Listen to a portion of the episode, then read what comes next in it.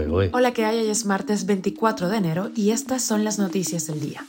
Esto es Cuba a Diario, el podcast de Diario de Cuba con las últimas noticias para los que se van conectando. El vocero Humberto López está entre los agentes del gobierno cubano presentes en el juicio en Londres. Entra en vigor en Estados Unidos la expulsión inmediata de migrantes de Cuba. La cubana desaparecida Yanicet Rojas Pérez ha recibido el último adiós de su familia. Y en medio de una purga de las Fuerzas Armadas, Lula da Silva ha nombrado a un nuevo comandante del ejército en Brasil. ¿Qué impacto tiene para la población cubana el éxodo masivo que se vive en la isla? ¿Cómo será Cuba en unos 20 años? A estas preguntas respondemos en Los Puntos a las IES, un programa que ya está en nuestra página web. Esto es Cuba a Diario, el podcast noticioso de Diario de Cuba. Un video difundido por el medio americano Media mostró el arribo a la sede del Tribunal de Comercio y los Tribunales Reales de Justicia en Londres, en donde acaba de comenzar el juicio contra La Habana por una deuda millonaria de varios altos funcionarios del régimen de Cuba. En las imágenes aparece Rodolfo Dávalos, uno de los artífices de la ingeniería societaria del régimen cubano en el mundo, también Juan Mendoza Díaz, testigo experto de la defensa, quien es catedrático de Derecho Penal de la Universidad de La Habana y presidente de la Sociedad Cubana de Derecho Procesal de la oficialista Unión Nacional de Juristas de Cuba.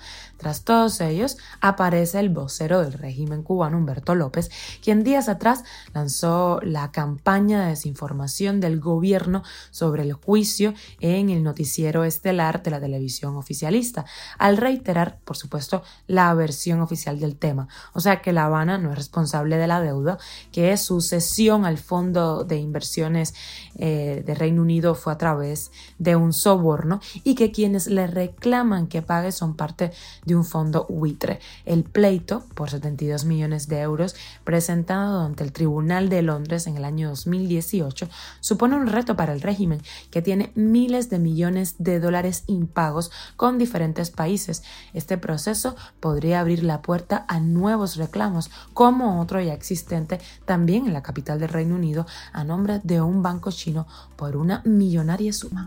Y las autoridades migratorias de Estados Unidos recordaron a los migrantes de Cuba, Haití, Nicaragua y Venezuela que desde el domingo entró en vigencia el plan que permite expulsarlos de inmediato a México si no tienen aprobada una petición de permiso humanitario para ingresar al país.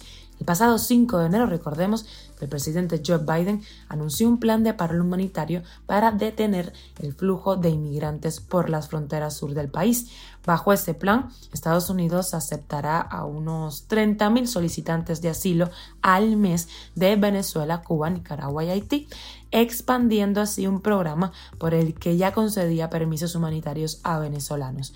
Para solicitar el permiso humanitario, los inmigrantes de estos cuatro países deben de tener un patrocinador en Estados Unidos que garantice vivienda, comida, entre otras necesidades. Cuba a diario. Y la joven cubana Yanicet Rojas Pérez, de 33 años y madre de una niña, ha sido despedida por su familia tras 10 meses de su desaparición en Ranchuelo, esto es en Villa Clara, en donde ella Sin referencia directa al hallazgo del cuerpo sin vida de la joven, los familiares pidieron pena de muerte para la persona que le habría asesinado. La despedida de la familia ocurre a pocos días después de que la policía cubana detuvo a un individuo sospechoso por la desaparición de la joven hay varios casos de desaparecidos en Cuba que permanecen en el limbo. Las autoridades cubanas raras veces hacen referencia a esto en la prensa oficialista. Entre estos casos está la desaparición del adolescente de 16 años Madeleisis Rosales Rodríguez, quien fue vista por última vez el 30 de mayo de 2021 en un parque cercano a su casa en Centro Habana. Y viajamos a Brasil, en donde inicialmente el tema militar parecía importante, pero no urgente para el nuevo gobierno de Lula da Silva.